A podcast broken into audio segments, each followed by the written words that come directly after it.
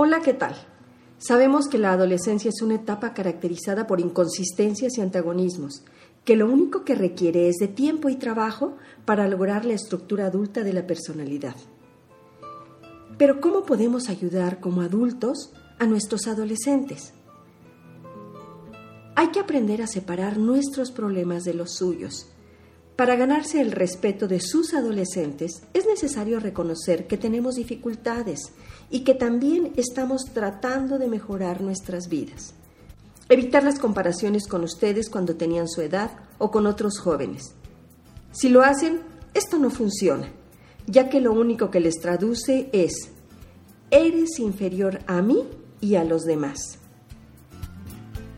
Que tu escucha sea activa y empática, es decir, estar atentos a lo que te comunican, pero también poniéndote en sus zapatos. Aprender a escuchar es fundamental para tener cercanía.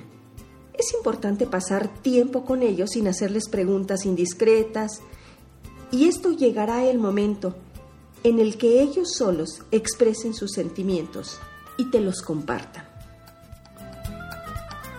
Ayúdales a sanar sus heridas emocionales. Los sentimientos dolorosos necesitan ser desahogados para recuperarse.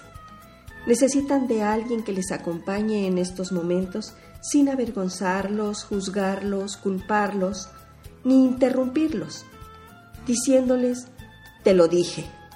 Lo único que conseguirán es que sus hijos se cierren y ya no compartan. Evitar el sermoneo, ya que a los adolescentes esta actitud les transmite no confío en ti.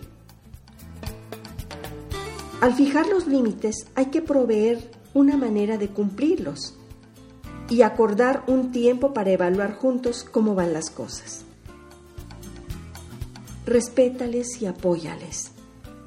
La necesidad más fuerte que tiene en la adolescencia es el de ser aceptados y reconocidos. Y si las personas adultas no los reconocen, los jóvenes volcarán todos sus deseos de aceptación hacia sus iguales. Por ello, en esta etapa sus pares llegan a ser más importantes que sus padres. Comparte abiertamente tus valores y preocupaciones. Ten la seguridad que tu adolescente te ama y entiende.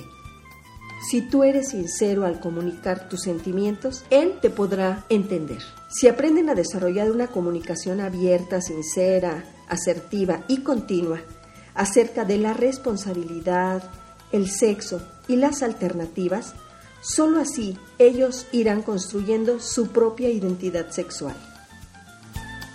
Y ustedes como padres, ¿qué están haciendo en esta etapa tan crucial de sus hijos para que logren configurar y consolidar su propia identidad como persona única y madura? Yo te invito a que lo reflexiones. Por hoy es todo amigos, mi nombre es Irma Quintanilla González, especialista en medicina familiar y terapeuta familiar. Gracias por visitar mi página www.saludintegralvidifamilia.com, donde encontrarán este y otros temas, así como entrevistas con profesionales de la salud. Ahí mismo me pueden dejar sus dudas y comentarios. Deseo que tengan una excelente semana en familia y que no desaprovechen esta su última oportunidad como padres formadores para estar con sus hijos adolescentes. Muchísimas gracias.